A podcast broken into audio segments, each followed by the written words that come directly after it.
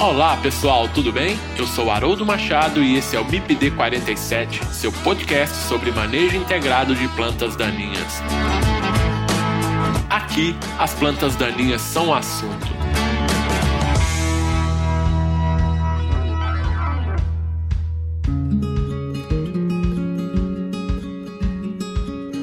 Pessoal, quem quiser interagir com o MIPD 47 pode fazer isso através do Instagram MIPD47, nos mandando directs. Vocês podem mandar e-mail para o mipd47podcast@gmail.com.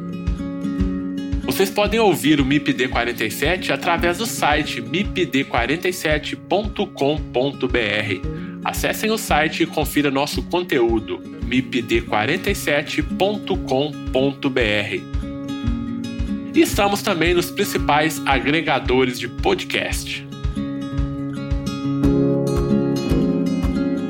No episódio de hoje, eu converso com a professora Camila Pinho, da Universidade Federal Rural do Rio de Janeiro, minha parceira no grupo de pesquisa PDPA, Plantas Daninhas e Pesticidas no Ambiente. Nesse episódio, eu e a professora Camila vamos conversar um pouco sobre manejo integrado de plantas daninhas na cultura da soja. A soja é a principal cultura agrícola do país e tem uma importância muito grande para a balança comercial brasileira. A soja é líder no ranking de produtos exportados pelo Brasil. De acordo com os dados de previsão da Conab, a área de soja para a safra 2021 deve se aproximar dos 38 milhões de hectares plantados, com uma produção também estimada em 134 milhões de toneladas, mais um recorde para o Brasil. Dentro do sistema de produção da soja, um dos principais desafios é o manejo das plantas daninhas. Cada dia mais complexo em função da evolução da resistência de plantas daninhas a herbicidas, do uso de variedades com tecnologias de tolerância a herbicidas associadas e a necessidade de aplicação com maior precisão de herbicidas, o manejo das plantas daninhas tem exigido, a cada safra, mais conhecimento técnico das pessoas envolvidas na cadeia produtiva dessa oleaginosa. Realizar o manejo das plantas daninhas de modo correto na cultura da soja é um desafio que precisa ser encarado com muita responsabilidade por técnicos e produtores. Quer saber mais sobre os principais pontos do manejo integrado de plantas daninhas na cultura da soja? Fique com a gente e ouça esse episódio do MIPD 47. Olá, Camila, tudo bem?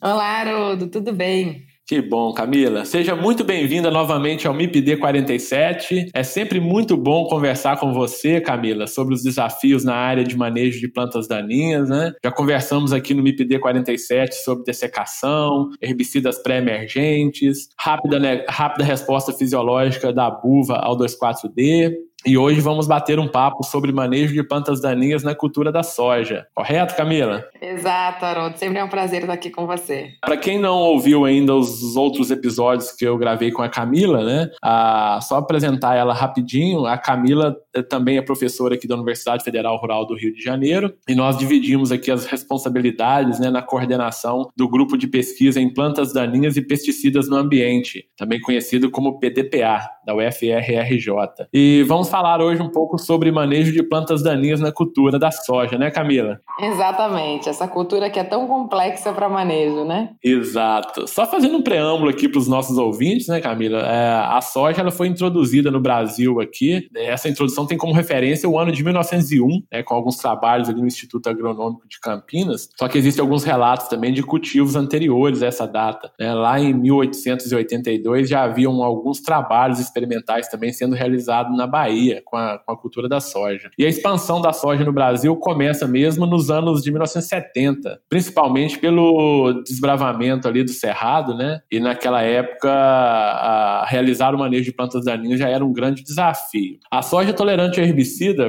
e aí o primeiro relato, né, o primeiro caso ao glifosato, foi aprovada pela primeira vez no ano de 1998 e depois de várias decisões judiciais aí, proibições, liberações, foi liberado o cultivo em 2003.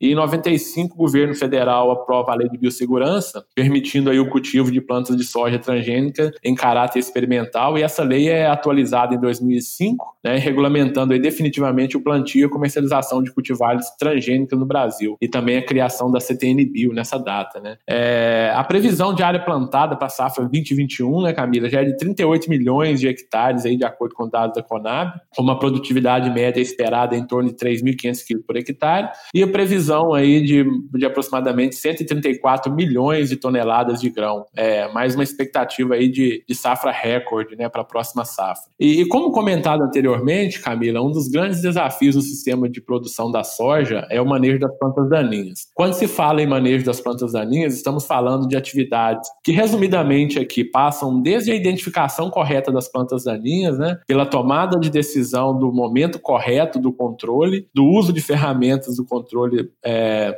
das plantas daninhas e também da avaliação da eficácia desses métodos de controle adotados. Então, nessa linha de raciocínio, eu já queria é, começar aqui a, a, o nosso bate-papo perguntando para você, Camila, qual que é a importância, né, quando se fala em manejo de plantas daninhas, da identificação correta dessas espécies? Bom, Haroldo, é, na verdade, quando a gente pensa em manejo de hum. plantas daninhas, independente da cultura que a gente está falando, né, aqui vai ser o foco soja, a identificação correta é fundamental porque hoje nós temos, dentre todas as plantas daninhas que podem estar presentes em uma área, nós temos as plantas daninhas resistentes e tolerantes a herbicidas, né? Então, é muito importante que a gente saiba previamente a recomendação de manejo, quais são as espécies que estão presentes na área, então se eu tenho espécies resistentes e se caso eu tenha, qual é o histórico de aplicação nessa área para poder é, recomendar um manejo que seja efetivo. E se eu tenho espécies tolerantes, também impacta diretamente no nosso manejo, porque eu tenho que muitas vezes rotacionar o mecanismo de ação de um herbicida para ter um manejo efetivo. Então, pensando aí de maneira geral, a identificação correta é fundamental para que a gente efetivamente recomende produtos ou recomende um manejo, né, seja ele químico ou não, que seja efetivo para aquele alvo. Perfeito, Camila. Então, é assim, vale a pena até a gente comparar, né, por exemplo, a gente conhecer é, dentre outras, né? Eu cito aqui o exemplo dos carurus, né? A gente conhecer, saber diferenciar uh, o que é um amaranthus palmeri, que,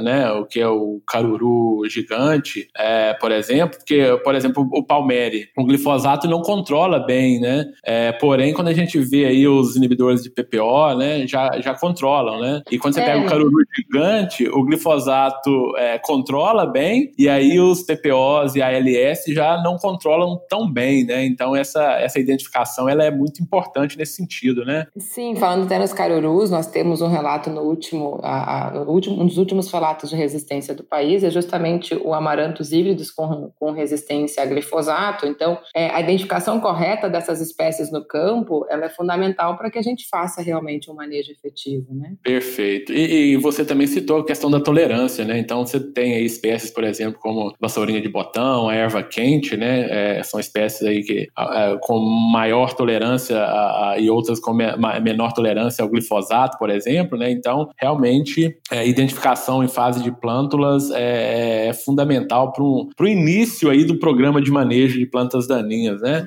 E como você bem comentou, é, de modo geral e especificamente aqui no caso da soja. E, e aí, Camila, eu já te pergunto, né? Quais são as principais plantas daninhas hoje no sistema de produção da soja? É, hoje nós temos, como em qualquer cultura, a soja é uma cultura que está presente no país inteiro, né? Então, quando a gente pensa em soja, eu vou ter um espectro de plantas daninhas muito amplo, algumas com uma projeção um pouco mais nacional, mas algumas plantas bem regionais, né? E que são muito importantes para aquela região. Então, hoje, quando a gente fala em plantas resistentes a herbicidas dentro do sistema de produção da cultura da soja, a buva, naturalmente, a nossa folha larga é mais importante, com maior projeção nacional. Nós encontramos buva hoje de sul a norte do país, em praticamente todas as regiões, em algumas algumas regiões, como na região sul, né, nós temos uma, uma quantidade maior né, dessa espécie infestando as áreas, mas nós conseguimos encontrar bulva aí em praticamente todas as áreas do país. Quando eu penso aí em folhas largas, resistentes, desculpa, folhas estreitas resistentes. Nós vamos ter aí é, capim amargoso, né, uma planta que começou na região centro-oeste, né, é, norte, centro-oeste, é, nordeste, enfim, nós temos aí o capim amargoso é, descendo, né, agora para as regiões mais frias recentemente. Ele não era uma planta encontrada em regiões mais frias e hoje a gente já consegue encontrar alguns focos de capim amargoso, inclusive nas regiões mais frias. Capim pé de galinha, outra gramínea preocupante, principalmente aí na região centro-oeste, Paraná. Nós vamos ter também nas regiões mais frias o azevém, que é uma gramínea também com resistência a herbicidas, e aí especificamente em áreas frias, né? Muito problemática. É, no Rio Grande do Sul, crescendo nas últimas safras o capim rabo de burro. Então, são plantas resistentes que são importantes, já abordei o próprio amarantos híbridos, né? O caruru roxo, que também é uma espécie que agora está na região sul, subindo, né? Da região sul para as outras regiões do país dos últimos, nos últimos anos. É, e quando a gente fala em folhas, em plantas tolerantes, né? Nós vamos ter também várias plantas complicadas no sistema de produção, tão complicadas de manejo quanto as resistentes, em algumas regiões até mais complexas, né? E aí nós vamos ter vassourinha de botão, uma planta bem característica da né? região centro-oeste muita incidência de vassourinha de botão e ela vem se espalhando em algumas regiões. Erva quente, Euphorbia irta, que é a erva de Santa Luzia. Uma planta que se encontra praticamente em toda a região, as regiões do país é a trapoeraba, que também é uma planta tolerante extremamente complexa de manejo. E nós vamos ter também em algumas regiões bem frias, né, e que tem surgindo, tem aumentado a incidência dessa planta nos últimos anos, é a losna branca, é a cravorana, são plantas que que estão crescendo nessas regiões mais frias com uma imensa dificuldade de controle. Então percebam que depende do lugar, eu vou ter um alvo, mas normalmente pelo menos a presença de uns dois destes alvos é comum a gente encontrar aí nas nossas áreas de produção de soja. Legal, Camila. Quando tem um alvo desse já é complicado, quando você encontra na mesma área dois ou mais alvos, né, desses que você citou, realmente o, o manejo ele é muito mais é, complexo, né, depende muito mais de conhecimento técnico para se realizar é, de forma correta. E, e, quando a gente fala, Camila, no, na, nos problemas que as plantas daninhas podem levar para a cultura da soja, né? A gente está falando aí basicamente da, das interferências, né? Quais são essas interferências, né, que as plantas daninhas elas podem causar na cultura da soja? É, na verdade, as plantas daninhas sempre competem com as culturas, né? Então esse é o problema da presença delas, naturalmente, elas acabam competindo com a cultura de interesse. E eu costumo brincar que a soja é uma cultura muito fresca para essa mato competição, né? É, ela é uma cultura muito sensível à mato competição inicial, que é um problema para a cultura. É, de uns anos para cá, né, nós viemos encurtando o ciclo da cultura da soja, isso favoreceu o sistema de produção, principalmente a safrinha em muitas regiões, o que é super importante. Mas nós hoje trabalhamos com, com variedades de soja que vão ter um ciclo aí entre 90 e 120 dias em média, né? Próximo a 100, 110 dias é o mais comumente encontrado. Então, quando a gente trabalha com ciclos mais curtos da cultura, acabou que o pai dessa cultura, que é o período anterior à interferência das plantas daninhas, também reduziu. Com a redução do pai, é, nós temos uma cultura que muito rapidamente já é sensível a essa mato competição. Então, quando a gente pensa aí na cultura da soja de forma geral, a gente vai ter uma diferença varietal, né? Então, algumas variedades são mais sensíveis, outras são menos sensíveis, mas o que a gente observa é que a cultura da soja já pode perder por mato competição esse início da, da perda pode começar ali 5, 7 dias e pode é, até 10 dias, né? Então, o pai da cultura, ele vai oscilar entre 5, 7, 10, pode chegar a 15 dias em variedades aí muito tolerantes à mato competição. Então, quando a gente pensa numa cultura super sensível à mato competição,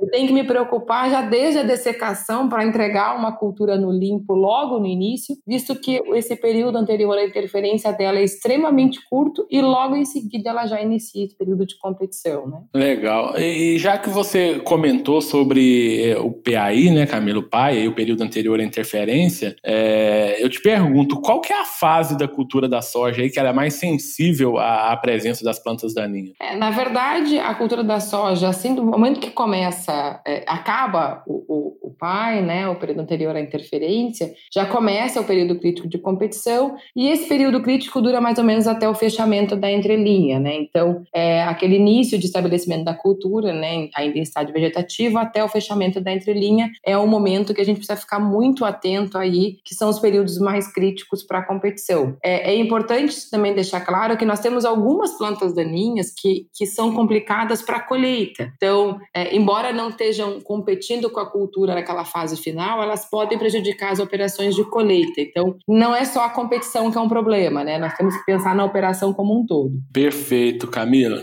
Legal. Então, é isso que você comentou, né? A questão da, da, da competição pelos recursos de crescimento, né? A gente fala água, luz, nutrientes, a questão de ser também essas plantas daninhas hospedeiras de pragas e, e patógenos, né? Isso interfere muito na, na, na, cultura. E essas plantas daninhas, elas é, é acabam é, levando, elevando né, o custo de, de produção, e principalmente quando você tem áreas com problema de resistência ou tolerância, assim como você já, já comentou, né? É, Além nós da, temos, da... desculpa, Haroldo, mas nós, nós temos trabalhos da Embrapa que demonstram né, que numa área com alta infestação de bulbo e capim amargoso resistente a glifosato, que infelizmente é uma realidade comum, né?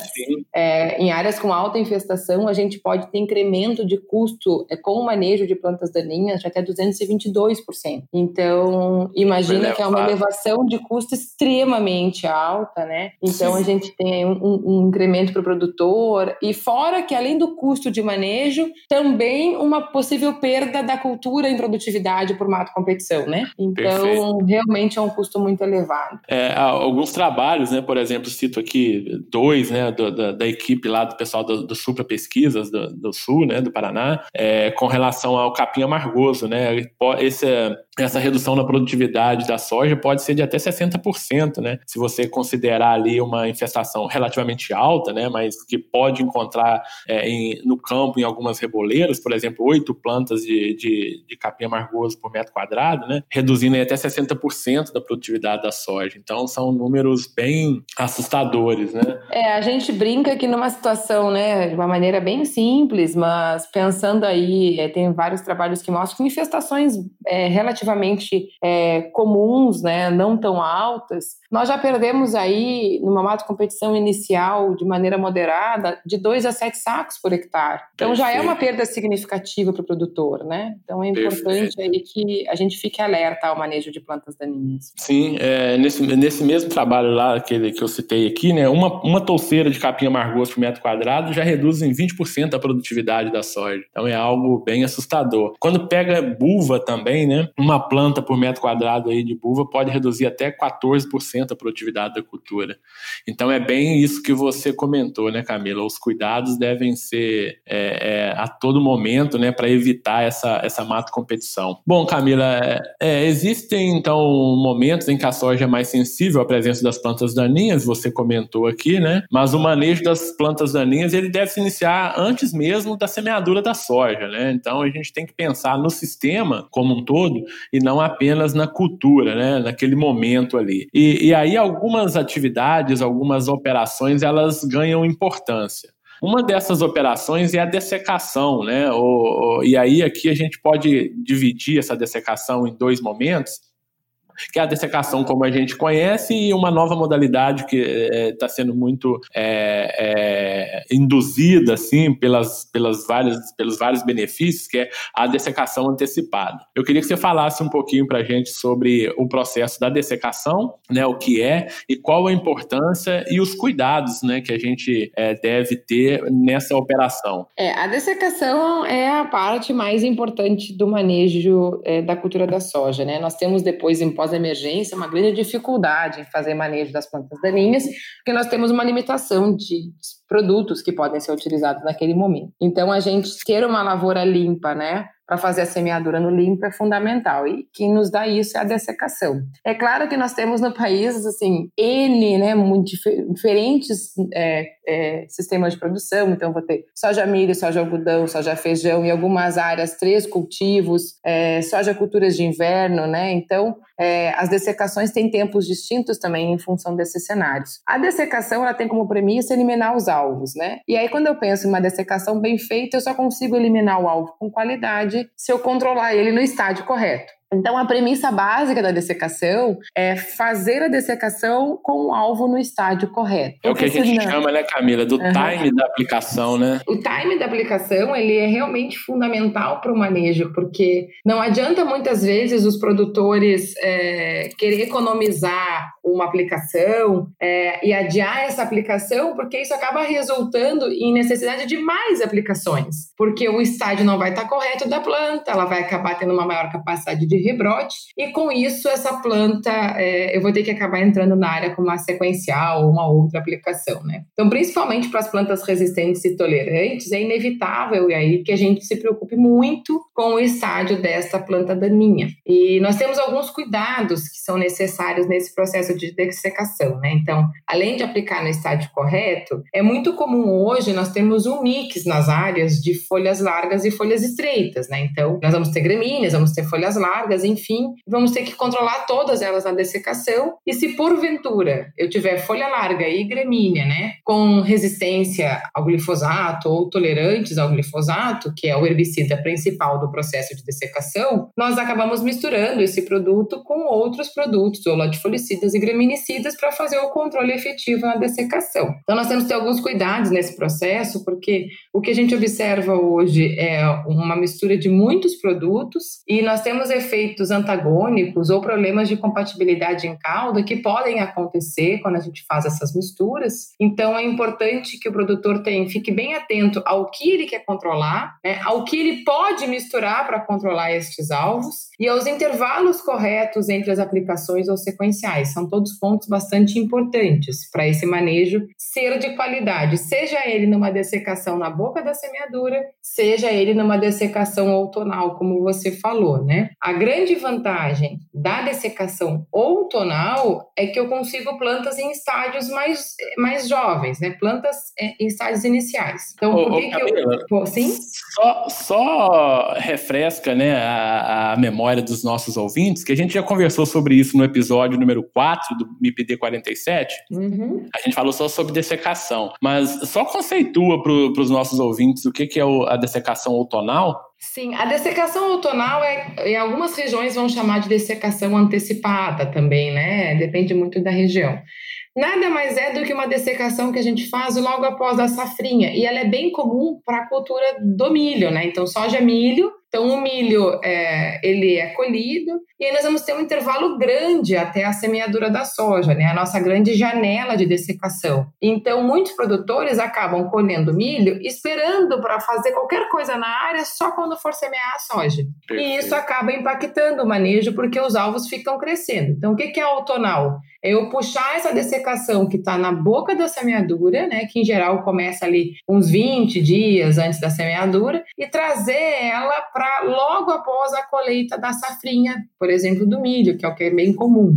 Então aí eu vou ter umas, as plantas recém se estabelecendo, eu vou ter as plantas em estádios muito iniciais, e aí nós mantemos a área limpa até a semeadura da soja com uma facilidade, sem deixar aqueles alvos ficarem enormes e aí necessitando de uma série de aplicações de herbicida. Perfeito. Então, é, eu tenho o time melhor para aplicação do ponto de vista da planta daninha, né? Isso é bem legal. Então, facilita o controle, principalmente para as plantas de difícil controle, né? E eu acho que outra grande vantagem também dessa dessecação, né, Camila, de fazer ela no momento adequado, é a possibilidade de uso de outros mecanismos de ação aos herbicidas é, aplicados dentro da cultura, né? Então isso eu acho que auxilia de maneira é, muito intensa, né? É, a dessecação de maneira geral, né, a gente consegue usar aí vários herbicidas que não se usa dentro da cultura. E quanto antes ela for, então até a própria dessecação outonal, me favorece o uso ainda de mais herbicidas, porque tem vários herbicidas que nós temos é, um, tem, a necessidade de esperar um intervalo entre a aplicação e a semeadura da cultura por conta de é, fito na cultura, né, uma injúria. Então, quanto antes eu boto a dessecação, eu tenho até aumento meu espectro de produtos produtos, porque produtos que têm é, intervalos maiores podem ser utilizados. Então, isso também beneficia o manejo como um todo. Né? Perfeito. E, e, como você bem disse, né, é uma operação bem complexa, porque a gente tem diferentes ambientes, né? Então você tem algumas regiões aí com condições climáticas mais frias, né? Outras regiões com condições climáticas assim bem, bem secas, né? no momento dessa, dessa aplicação, presença ou não de palhada, acho que são fatores aí que influenciam muito na, na aplicação do herbicida, né, Camila? Na escolha dos herbicidas e na aplicação em si. Sim, na verdade, um ponto que é crítico para a dessecação é a condição climática, principalmente a falta de chuva, né? Então, essa própria dessecação outonal antecipada não são todas as regiões que conseguem fazer essa operação, porque nós temos regiões que na época vão estar com, com a ausência total de chuvas e esperando as primeiras chuvas já para muito próximo à semeadura. Então, principalmente pega aí o centro-oeste, de maneira geral, é muito difícil fazer a antecipação né, da, da dessecação, por, por conta dessa ausência de chuvas. Então, a chuva é um fator bem importante para a dessecação, porque principalmente pensando aí em produtos pós-emergentes das plantas daninhas, que são os produtos de dessecação, nós vamos precisar destes alvos com condições é, de absorção e translocação dos herbicidas. Então, eu preciso que eles tenham, né? É, que a gente tenha a presença de água nesse solo, isso é fundamental. Então, essa característica afeta muito. E algumas culturas, como as áreas que vêm de trigo, por exemplo, acaba que o trigo ele é colhido e a gente já vem muito na sequência, né? essa operação é feita é, uma na sequência da outra, semeando a cultura da soja. Então, nós não temos janela de dessecação. Então, nesses casos, eu me preocupo muito com o manejo da cultura né? É, antecessora, nesse caso, o trigo, de ter vindo bem manejada, porque eu não vou ter tempo para fazer manejo nenhum até a semeadura da soja. Então aí quando é um cenário diferente. Quando se tem essas culturas de inverno, né, Camila, nas regiões onde é, é, são propícias aí o cultivo dessas culturas de inverno, a janela menor ela passa aí logo a, antes da semeadura da soja, né? É um pouco diferente de quando regiões em que você tem o milho na segunda safra, né? Em que a janela é uma janela é maior nessa nesse período, né? Antes do plantio da soja. É, a gente, na verdade, hoje está preconizando cuidar das áreas que vem, porque aí a gente tem soja, tem um intervalo e vai vir o trigo, né? Então a gente preconiza cuidar nesse intervalo. A dessecação ela não é pós a safrinha, ela é pós a safra, perfeito, né? Perfeito. Então ela, ela muda de posicionamento, né? Legal. Ah, então, esse manejo aí da, da dessecação, né, uma correta realização dessa operação é fundamental para o sistema produtivo, né, para a implantação da lavoura uh, no limpo. E aí, o que a gente chama de dianteira competitiva, né, se você tem uma lavoura implantada no limpo, uh, a cultura, a soja, ela tem uma dianteira competitiva bem maior e ela, obviamente, vai se estabelecer melhor naquela área, né? Muito, muito legal. Muito legal.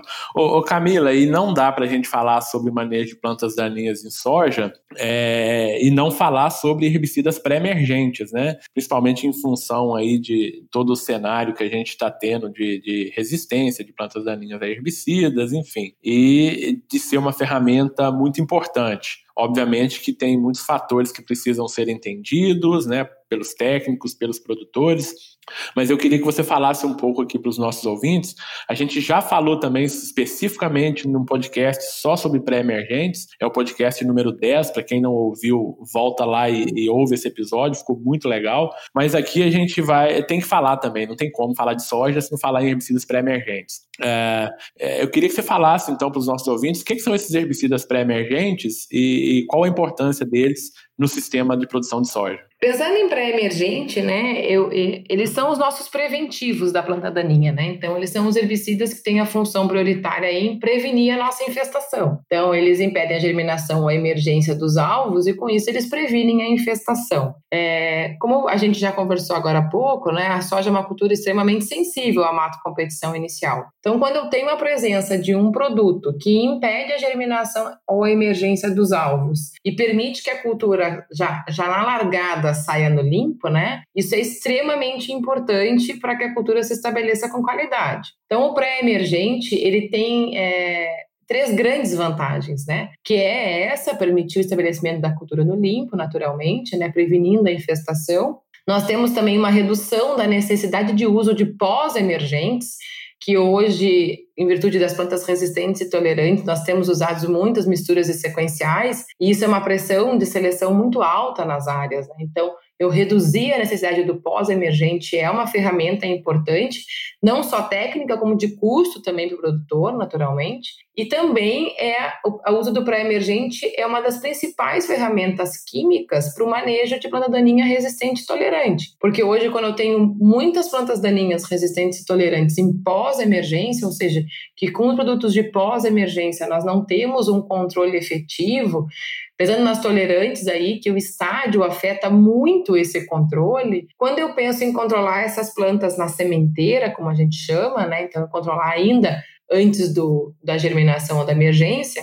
nós temos uma qualidade de controle, uma eficácia de controle muito melhor. Então, hoje os pré-emergentes eles são fundamentais nós temos ainda uma pouca adesão por parte dos produtores, ela vem crescendo, mas é necessário que essa adesão aumente, porque é a nossa ferramenta de prevenção. Então, é o que a gente consegue é prevenir as infestações, trabalhar com áreas mais limpas e pensar que é, isso é positivo para todo o manejo, inclusive para a prevenção de resistências e tolerâncias. Ô, ô Camila, é, qual a sua opinião sobre essa, vamos chamar de resistência né, dos produtores ao uso da, do, dos pré-emergentes?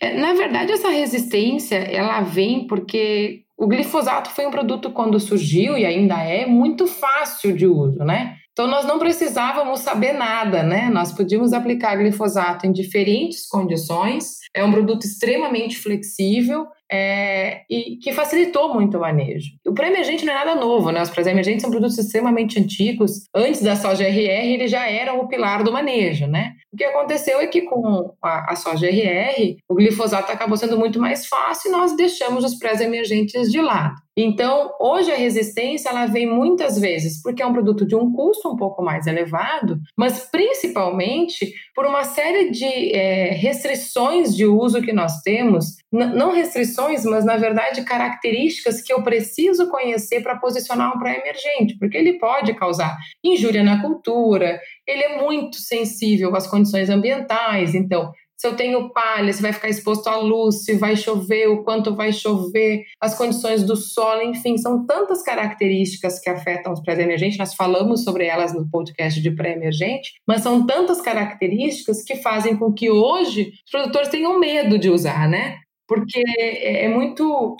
A recomendação não é tão simples. Então, os agrônomos hoje eles têm que estar cada vez mais especializados, mais técnicos, para poder recomendar com segurança um pré-emergente, que é muito importante, mas que realmente não é um produto fácil de posicionamento. Perfeito. Ô, ô Camila, e esse, esses pré-emergentes, eles podem ser utilizados também em mistura em tanque na dessecação? Podem, não tem problema, só nós temos que ter uma atenção à massa verde no solo, né? Então, é, se nós tivermos uma incidência de massa verde muito intensa no solo, muito grande, a gente não recomenda a mistura do pré-emergente porque podem ter uma redução de eficácia. Mas quando eu não tenho presença de uma massa verde muito intensa, é, nós podemos fazer a mistura sem problema nenhum. Seja ela na dessecação outonal antecipada, seja o pré-emergente na semeadura, é, na, na, na pré-semeadura. Então, eu posso posicionar ele nesses dois ambientes, não tem problema,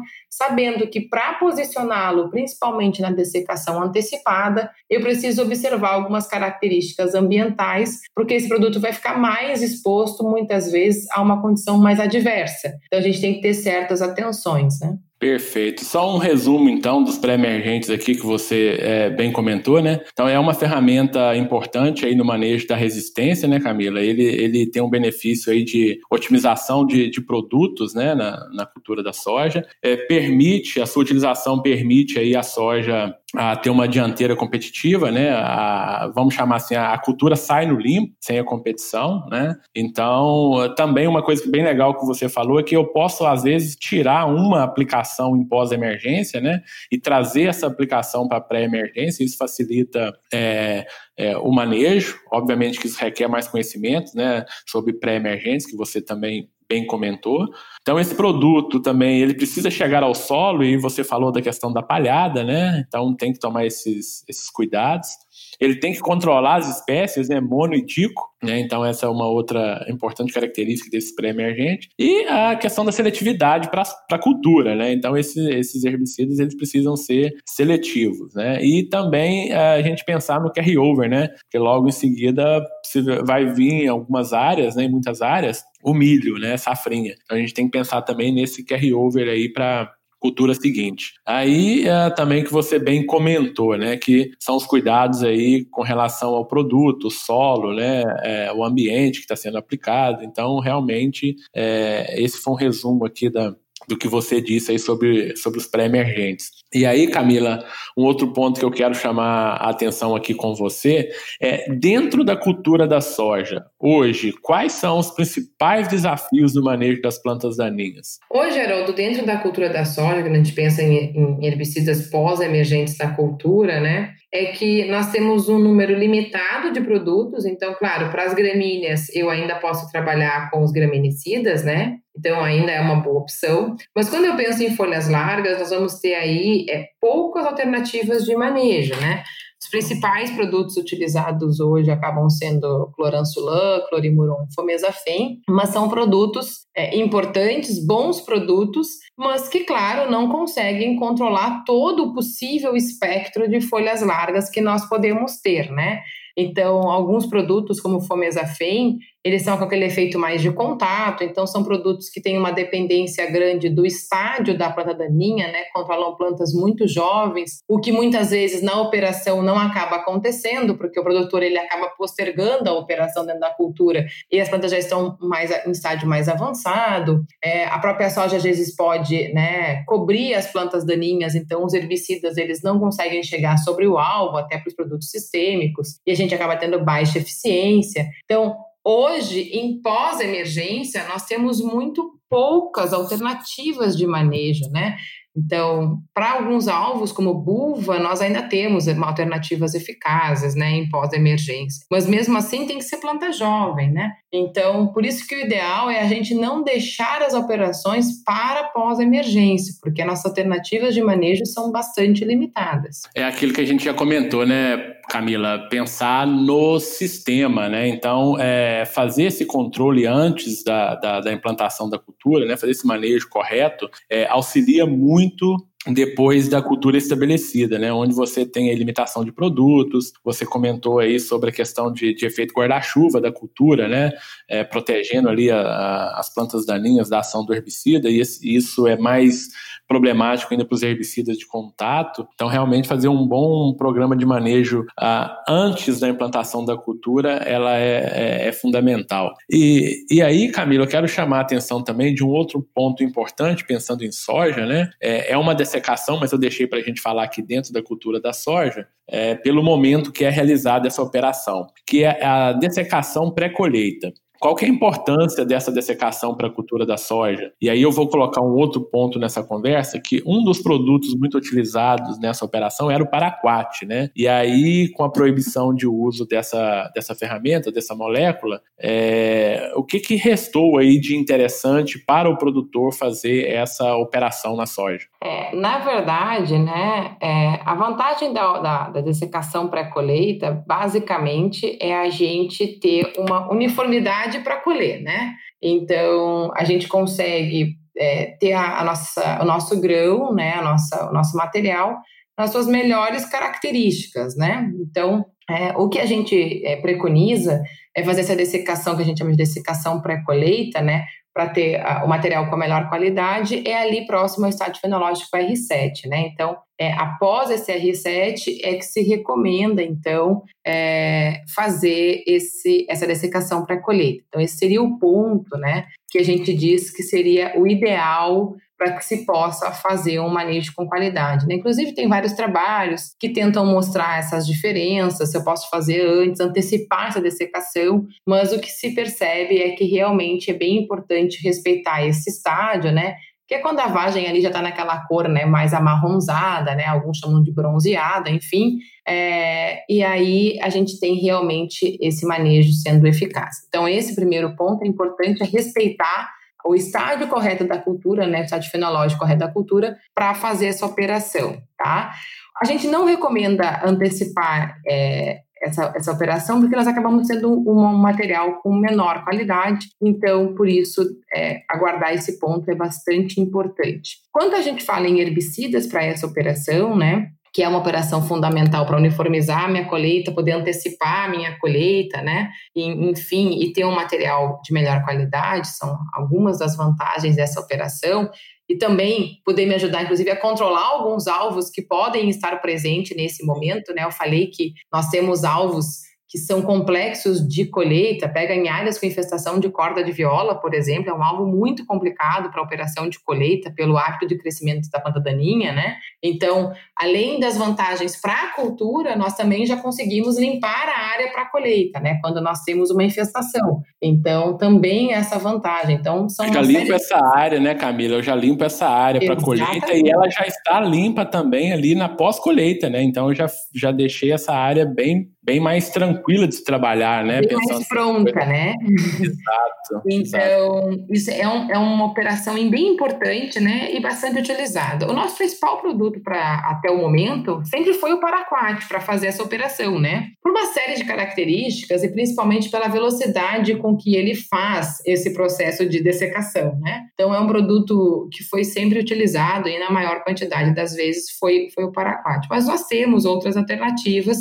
que podem ser utilizadas no lugar do paraquat. Então, pensando aí nesse cenário, o diquat é um produto que a gente pode utilizar, glufosinato de amônio, flumoxazin, próprio glifosato, saflofenacil, glifosato, claro, se não for uma soja RR, né? São produtos aí que nós poderíamos vir a utilizar é, nesse cenário. Pensando na soja RR, eu tenho diquat, glufosinato, flumoxazina e saflofenacil como opções que podem vir a ser utilizadas para esse manejo. Lembrando que, claro, são produtos com tempos de dessecação diferentes do paraquat. Então, o paraquat, aquele efeito é muito rápido dessa, dessa, desse secamento da planta. Estes outros produtos com um tempo um pouco mais longo, né? Aí podem levar é, dois, três dias para que eu tenha essa efetividade, mas são possíveis alternativas nesse cenário. Só um ponto que é muito importante a gente levar em conta, Haroldo, é que quando eu troco o produto da dessecação para colheita, eu tenho para alguns desses produtos que cuidar os intervalos para plantio da safrinha né, a semeadura da safrinha. Então, enquanto para o paraquat praticamente nós não tínhamos esse problema, agora para esses produtos que eu mencionei, para cada um aí,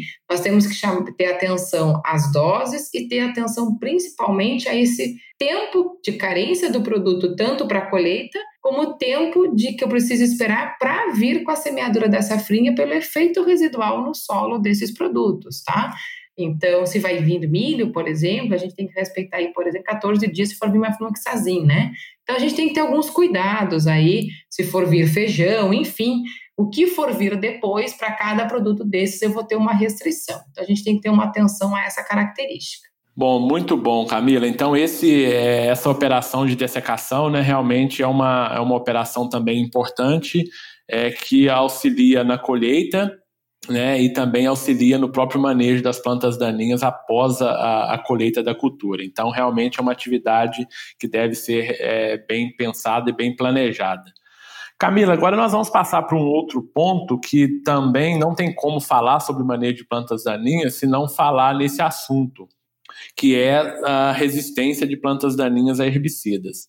É, eu queria saber de você qual que é o impacto que a resistência né, de plantas daninhas a herbicida traz para a cultura da soja. É, Haroldo, é impossível, né? A gente, quando fala de, de planta daninha, a gente sempre vai estar com as resistentes no nosso entorno aí. É, na soja, especificamente, é, é uma das culturas, é, por, por a gente ter a soja RR em grande escala no país, naturalmente, a gente faz e fez o uso, né, por muito tempo e com muita frequência do herbicida glifosato. E isso ocasionou uma pressão de seleção muito grande sobre diversos alvos, né? Então, hoje, o sistema soja, de maneira geral, principalmente quando ele está associado aí a uma soja milho, soja algodão, usa muito o mesmo herbicida, a gente rotacionou pouco herbicidas nesse período, né? E com isso, é, é, são os sistemas de produção com a maior incidência de plantas resistentes hoje no Brasil, né? Então, quando a gente pensa em, nas resistentes de maneira geral, é, reportadas no Brasil até hoje, a grande maioria delas é nesse sistema de produção, né? é, em virtude do uso continuado do mesmo herbicida naturalmente, a grande maioria com resistência ao glifosato. Então, o impacto é muito grande, porque, como esse herbicida foi e ainda é o pilar do manejo do sistema, no momento que eu tenho a resistência, eu acabo necessitando é, é, usar, né, utilizar de outros herbicidas, outros mecanismos de ação. Então, é um custo maior para o produtor, é um custo maior para o sistema como um todo, a necessidade de mais aplicações, de aplicações sequenciais, né? É um dos nossos sequenciais mais importantes aí justamente para nos salvar, né, nessas plantas resistentes, que era muito utilizado como um sequencial era o próprio paraquat, né, que agora então a gente teve o banimento da molécula é, podendo apenas utilizar os estoques, dependendo da região, com alguns prazos diferentes, enfim. Mas nós temos que ter alguns cuidados aí com o manejo, porque se nós continuarmos sempre utilizando o mesmo herbicida, fazendo essa pressão de seleção alta, nós vamos ter plantas resistentes a outros herbicidas, né, o que já acontece no sistema hoje. Então, eu não posso ficar só trocando o glifosato por um outro herbicida sem cuidado nenhum e fazendo pressão em outro, outro herbicida. E aí, no momento que fica resistente ao troco, chega uma hora que nós não temos mais o que fazer, né? Então a gente não tem fala como assim, conseguir um resultado diferente fazendo sempre as mesmas coisas, né, Camila? Não, Impossível. nós temos uma preocupação muito grande com gramíneas, por exemplo. Capim amargoso é resistente a glifosato, temos um único é, relato, né, uma, bem pontual com resistência a graminicidas, mas de maneira geral no Brasil é resistente ao glifosato. Então, é, imaginem capim amargoso resistente a graminicidas espalhado pelas áreas. Né? Nós não temos uma segunda alternativa, né? uma outra alternativa. Então é fundamental aí um manejo consciente, exatamente. A gente continuar fazendo sempre a mesma coisa, nós vamos levar o nosso sistema ao colapso e já está perto dele colapsar. É, resistência é, é, o assunto né, do momento, né, Camila? Traz muitos prejuízos. Você comentou aí sobre a necessidade de, de misturas de herbicidas, né, de aplicações sequenciais, a, adotar também outros métodos de controle, né, que é um pouco complexo quando a gente fala em, em soja, né, em, em ambientes de cultivo. Então, a resistência de plantas daninhas herbicidas é um assunto complexo, né? E, e, demanda realmente muitos estudos, e por isso que a gente fala muito na resistência, pelos sérios problemas que, que causa, né? Então a gente tem que rotacionar produto, fazer misturas em tanques de produtos, isso aumenta custo de produção, né? E é um problema muito. É, é, realmente sério para o produtor e para a própria ciência também, que a gente tem que é, entender melhor esses mecanismos de resistência, como que essas plantas daninhas é, foram selecionadas, enfim, é, propor também soluções para o produtor, né? Então isso envolve a gente aí em muitas áreas do conhecimento. E Camila, Camila um último ponto que eu queria é, tratar com você aqui é com relação às tecnologias associadas à tolerância, né, é, da, da soja soja a herbicidas. Então, eu queria que você fizesse para a gente um resumo, né?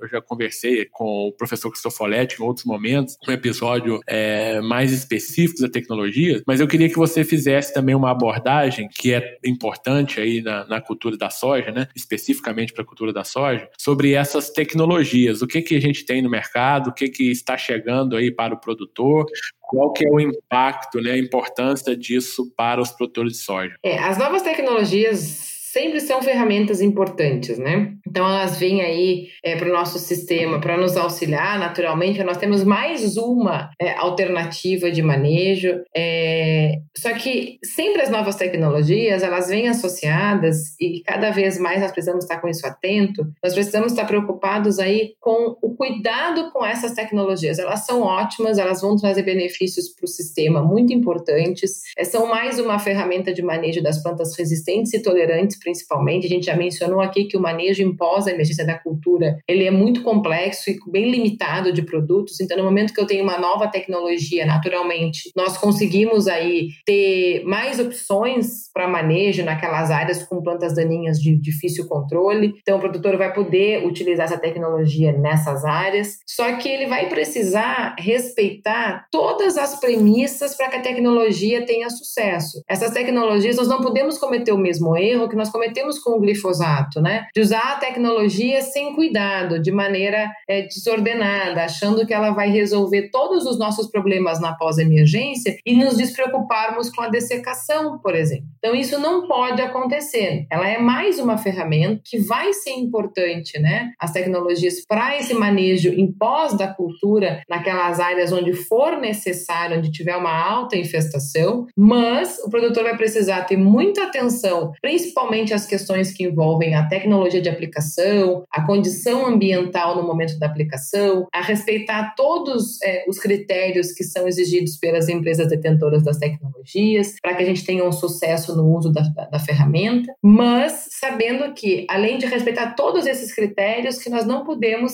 é, usar a tecnologia de modo inconsequente, porque senão é, vai ser mais uma tecnologia que nós podemos vir a ter um problema no futuro. Então, nós precisamos sempre preservar as nossas ferramentas, né? Perfeito, Camila. Hoje, quais são as principais tecnologias que estão aí é, disponíveis para o produtor, Camila? É, hoje no sistema soja, a previsão dos nossos dois lançamentos são a soja Enlist e a soja Extend, né? Então, são essas as, as tecnologias que estão para chegar no mercado. A gente sabe que tem tecnologias ainda em fase de pesquisa, mas as que estão é, próximo aí, é, já estão aí próximos a ficarem disponíveis para o produtor é Extend e Enlist, né? Na soja é, Enlist, nós temos aí uma tolerância da soja, pro, em ambos os casos elas têm tolerância ao uso de auxinas, né? Que até hoje nós não podemos usar em pós-emergência. No caso da soja Enlist, a tolerância é ao herbicida 2,4-D. No caso da soja Extend, a tolerância é ao herbicida de camba, né? Em pós-emergência. Na soja Enlist, nós temos ainda uma associação da, do uso do glufosinato de amônio, né? De poder usar o glufosinato de amônio também em pós-emergência. Então, são ferramentas importantes aí que estão para vir para o produtor, né? Mas, como eu disse, tem que ter muito cuidado, porque é, as auxinas já são a nossa principal, um, um, dos nossos principais mecanismos de ação de dessecação. Então, a gente vai usar na dessecação vai poder usar em pós também. Então, a gente tem que ter muita consciência para usar no melhor momento e de maneira correta para não se perder também estas ferramentas. Porque, uh, observando bem, né, Camila, ele vem com, com, com o mesmo modelo que foi aplicado no, no glifosato, né? Então, podendo ser aplicado na dessecação, podendo ser aplicado em pós-emergência, isso vai trazer uma facilidade para o produtor, mas tem que ser utilizado de forma correta para que no futuro, né, não seja também ou não traga também os problemas associados, né? Exatamente. Então, assim, ou a gente cuida ou a gente vai ter os mesmos problemas. Perfeito. Camila, e um último assunto, agora para encerrar, te prometo, a tecnologia de aplicação de herbicidas em soja. Hoje, quais são os principais cuidados que se deve ter, né, para maximizar aí a, a, aplicação desses, desses herbicidas? É, na verdade, quanto à tecnologia de aplicação, um dos cuidados, uma das coisas que vem acontecendo no, no sistema soja, né, Haroldo, você trabalha bastante com essa área, está é, tá ocorrendo muito a redução do volume de cauda, né? Então, é, hoje, é, os produtores querem aplicar volumes normalmente abaixo de 100 litros é, por hectare, muito abaixo do que isso em algumas áreas, né? É, e isso vem causando uma série de impactos para o sistema, né? Porque a gente, é claro que muitas vezes, se tu tem um equipamento, né, um, um, uma tecnologia de aplicação que te permite aplicar aquele volume de calda abaixo, é, seguindo aí todos os critérios necessários, né, para isso, ok, mas nem, nem todos os produtos é, ficam numa boa performance, né? Tem uma boa eficácia se tu tem esse tipo de, de aplicação. Então a gente tem que ter uns cuidados com essa super redução, né, de volume é, de cauda para herbicidas, principalmente, e tem que ter uma atenção especial para alguns herbicidas. É, e, e além disso, algo que afeta muito a tecnologia, pensando no manejo específico de planta daninha, né, é, que vai afetar a tecnologia de aplicação e, e por consequência vai afetar a eficácia, é a condição ambiental. A gente falou aqui em seca que o alvo tem que absorver, translocar, mas antes dele absorver e translocar, tudo precisa chegar no alvo, né?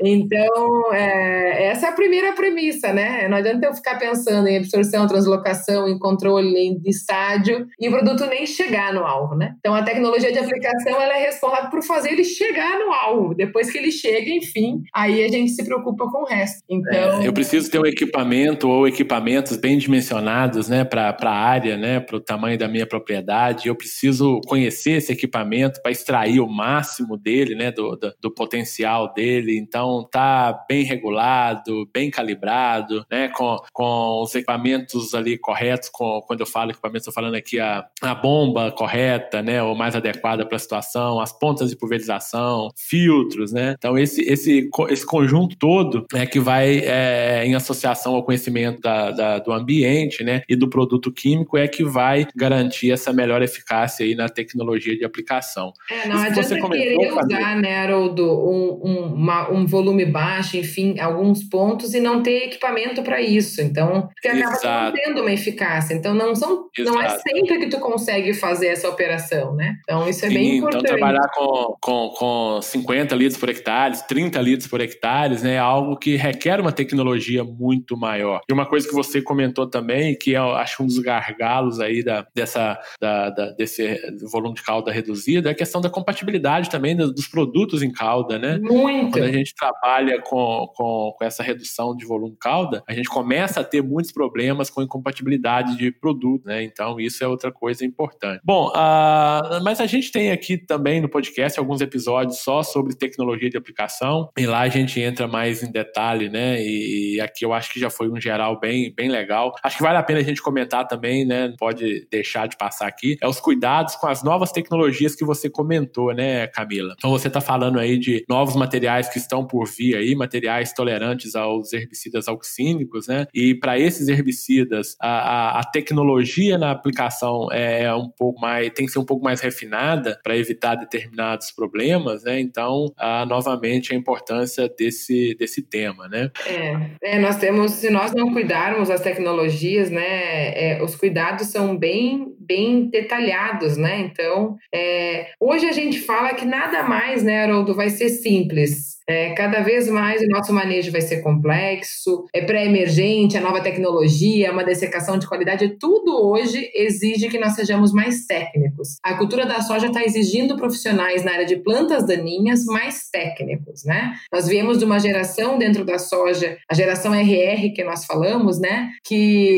exigia poucos conhecimentos sobre herbicidas e hoje nós estamos a, a nossa a, as novas gerações vão ser muito exigidas exigidas de conhecimento técnico aprofundado para o manejo de planta daninha. E seja para qualquer um desses pontos. Então, a gente precisa cada vez especializar mais, estudar mais, porque a cultura está ficando extremamente técnica. É, quando você fala da, dos RRs, né, no passado, a grande pergunta né, era qual a dose a ser aplicada. Né? Exato, Hoje, só isso. Enfim, qual produto, qual né, dose, enfim, vários, vários fatores aí. E nós temos uma Bom, legião de agrônomos no campo, né, que foi formado nessa nessa, nessa geração RR, né? É, isso, isso. Então, nós precisamos realmente que as pessoas agora busquem informações, cursos, treinamentos, enfim, para se manter mais informado, porque as coisas mudam muito rapidamente nesse sistema. Legal, e, e é legal que eles estão voltando aí para as salas de aula, né, para ter esse aperfeiçoamento.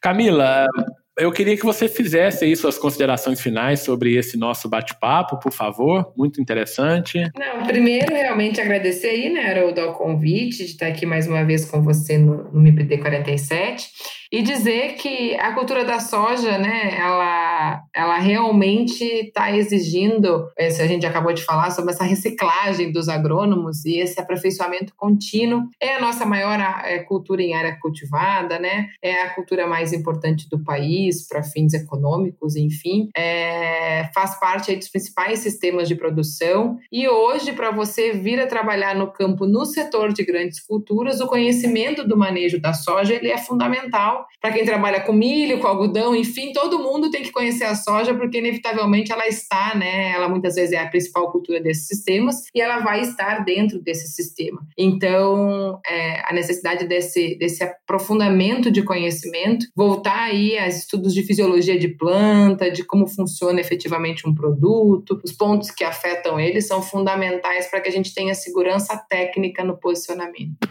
Ok, Camila, muito obrigado, tá, pela, pelo seu tempo aí para bater esse papo aqui com a gente no MIPD 47. É sempre muito bom te ouvir, nossos ouvintes também adoram. Ah, quero te agradecer novamente, né, essa, esse momento, tá? E espero daqui a pouco a gente, que a gente bata papo aqui sobre outros assuntos aqui. Muito obrigado, Camila. E a vocês, meus ouvintes, um abraço e até o próximo episódio do MIPD 47. Lembrando que quem quiser interagir com o MIPD 47 pode mandar e-mail para o mipd47podcast@gmail.com e também pode interagir através do Instagram MIPD47. Acessem o site e confira todos os nossos episódios mipd47.com.br. Este podcast foi editado por Felipe Mux